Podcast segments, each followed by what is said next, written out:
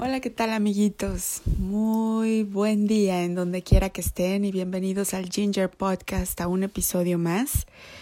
Eh, les estoy grabando este podcast muy cerca de Navidad, de hecho, estamos como a una semana de Navidad y me da mucho gusto porque por casualidad cae eh, un capítulo que tenía preparado para ustedes en el cual empezamos a alegrarnos, a presentir esa venida de nuestro Señor y Salvador Jesucristo que iban a ser en Navidad.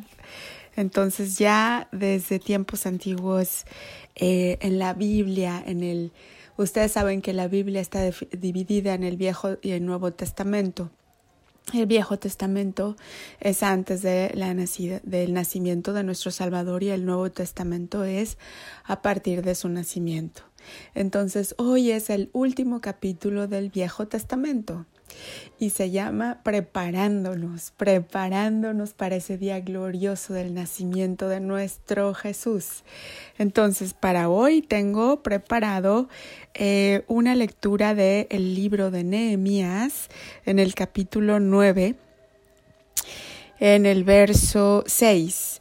Esta lectura es como un agradecimiento y una oda, es decir, un canto de admiración a Dios por todo lo que hace por su pueblo. Pero dentro de estas palabras ya viene un eco que habla de todo lo que va a hacer Dios por su pueblo también, y que es a través de su Hijo Jesucristo, nuestro Salvador. Entonces vamos a leerlo juntos y espero que lo disfruten. Entonces, Nehemías capítulo 9, verso 6, y de ahí me voy a seguir hacia adelante. Tú solo eres Jehová, tú hiciste los cielos y los cielos de los cielos, con todo su ejército, la tierra y todo lo que está en ella, los mares y todo lo que hay en ellos. Y tú vivificas todas estas cosas y los ejércitos de los cielos te adoran. ¿Se fijaron que dice ahí los cielos de los cielos? Es decir, que los cielos también tienen cielos. Muchos dicen que la creación de Dios es un fractal. ¿Y qué quiere decir fractal? Cuando reflejas un espejo en un espejo, ¿tú te has fijado qué pasa cuando haces eso? Se refleja el espejo otra vez y otra vez y otra vez hasta el infinito cuando reflejas un espejo en un espejo. Ese es un fractal. Entonces, los cielos de los cielos. Yo a veces me pregunto si esos cielos continúan, los cielos de los cielos de los cielos de los cielos hasta el infinito. bueno, seguimos con el verso 7. Tú eres, oh Jehová, el Dios que escogiste a Abraham y lo sacaste de Ur de los caldeos y le pusiste el nombre Abraham y hallaste fiel su corazón delante de ti, e hiciste pacto con él para darle la tierra del cananeo, del eteo, del amorreo, del fereceo, del jebuseo, del jergueseo, para darla a su descendencia, y cumpliste tu palabra porque eres justo. Como es la Biblia, verdad que a veces nos da tantos nombres y algunos de esos son un poco chistosos. como el Eteo, el Amorreo, el Fereceo. Seguimos en el verso 9. Y miraste la aflicción de nuestros padres en Egipto y oíste el clamor de ellos en el mar rojo e hiciste señales y maravillas contra Faraón, con todos sus siervos, y contra todo el pueblo de su tierra, porque sabías que habían procedido con soberbia contra ellos, y te hiciste nombre grande, como en este día. ¿Te fijas? Aquí habla de que se enojó contra Faraón porque sabía que habían procedido con soberbia contra ellos. De hecho, los faraones de Egipto eran muy soberbios y la soberbia es una de las cosas que más le desagrada al Señor, la odia, de hecho, dicen las escrituras. La soberbia es sentirse más que otros o ensalzarse, ¿sabes? Sentirte muy bueno, yo aquí soy el mejor. Todo eso Siempre es bueno tener un corazón humilde, porque en la humildad hay sabiduría y la humildad nos guía siempre al buen camino. Cuando la gente soberbia, siempre viene una caída después de eso. Vamos al verso 9. Dividiste el mar delante de ellos y pasaron por medio de él en seco, y a sus perseguidores echaste en las profundidades como una piedra en profundas aguas. Tú te acuerdas que cuando estaba escapando el pueblo judío de Egipto lo venía, los venían persiguiendo Faraón y todos sus carruajes y su, su, su ejército y cómo Dios abrió el mar delante de ellos para que cruzaran por tierra seca y cuando Faraón quiso cruzar los cerró Dios. Y eh, ya no pudieron perseguir a los judíos. Pues así en cada situación de tu vida Dios abre el mar, por más difícil que se vea el camino hacia adelante, si tú eres amigo de Dios, Él siempre va a abrir un camino si tú estás caminando en los pasos que Él tiene preparados para ti. Por eso siempre ten fe en que por más duro que se vea el futuro, Dios siempre va a abrir un camino. Debemos confiar y debemos tener fe. Dicen que la fe, dice aquí en la Biblia, en otro verso, es la sustancia de las cosas que todavía no has visto. Entonces, cuando crees algo con todo tu corazón y ese algo está alineado con la voluntad de Dios, Dios abre el mar para ti. Amén, aleluya. Vamos al verso 12.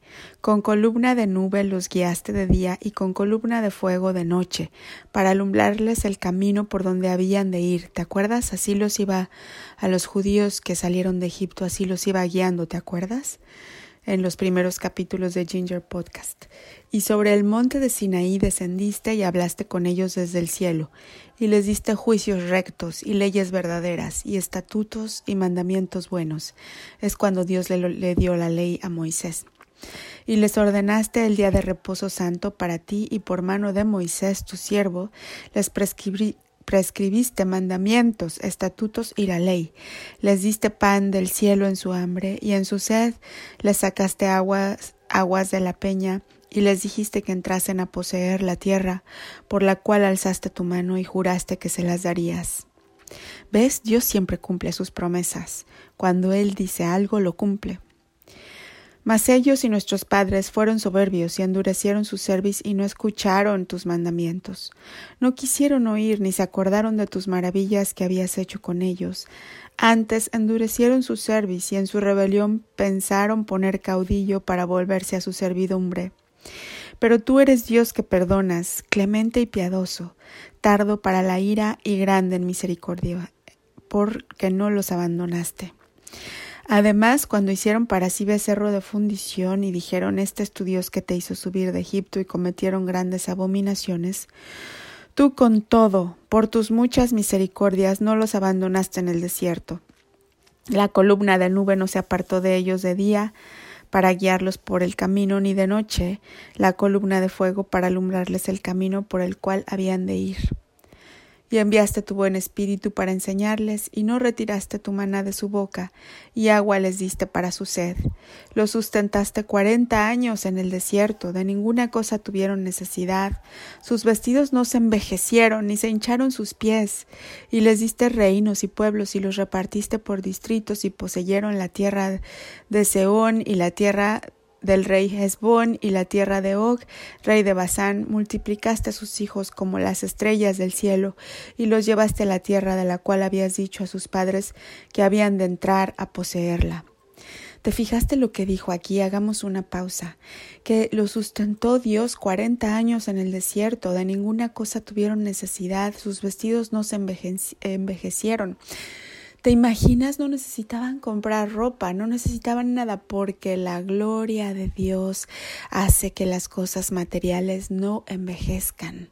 Y cuando uno vive en la gloria de Dios, es como vivir en una situación supernatural en la que las cosas no envejecen, ni siquiera uno mismo.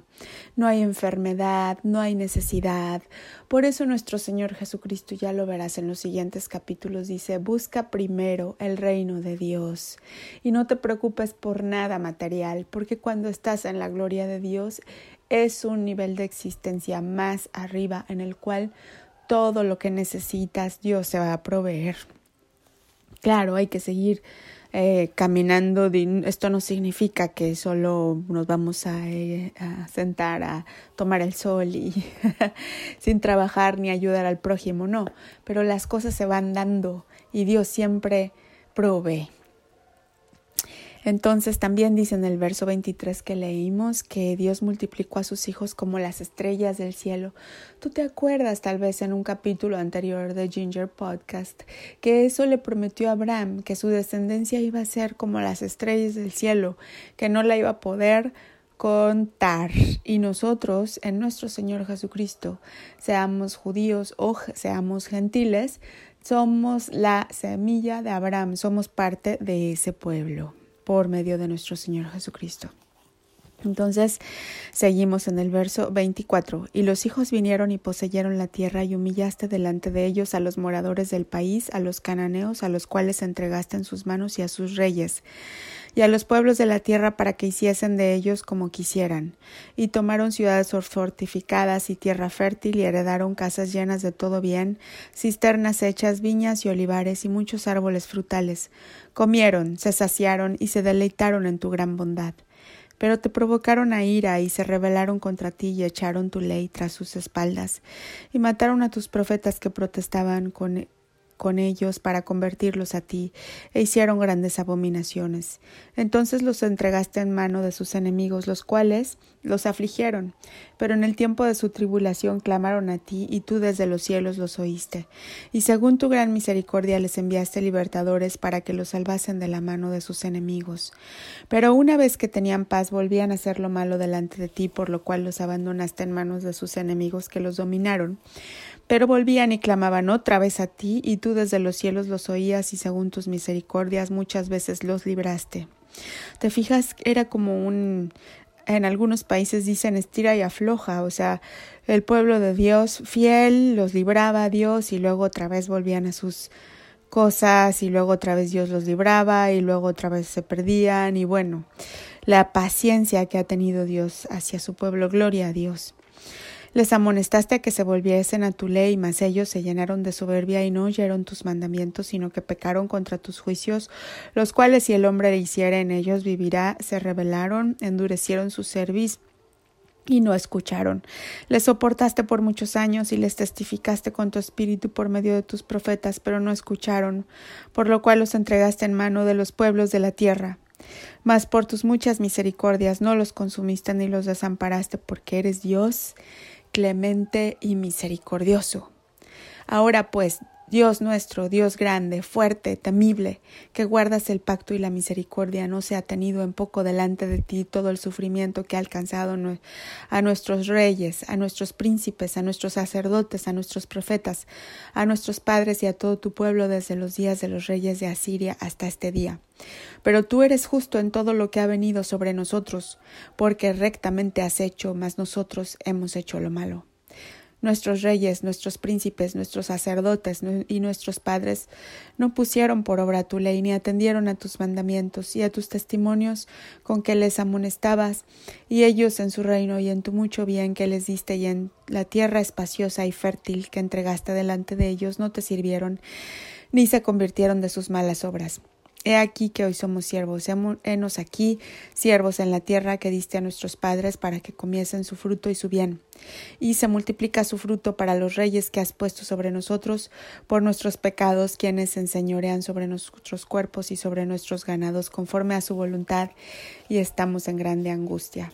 Entonces, este verso nos habla de cómo era la vida para los judíos cuando vivían con la ley.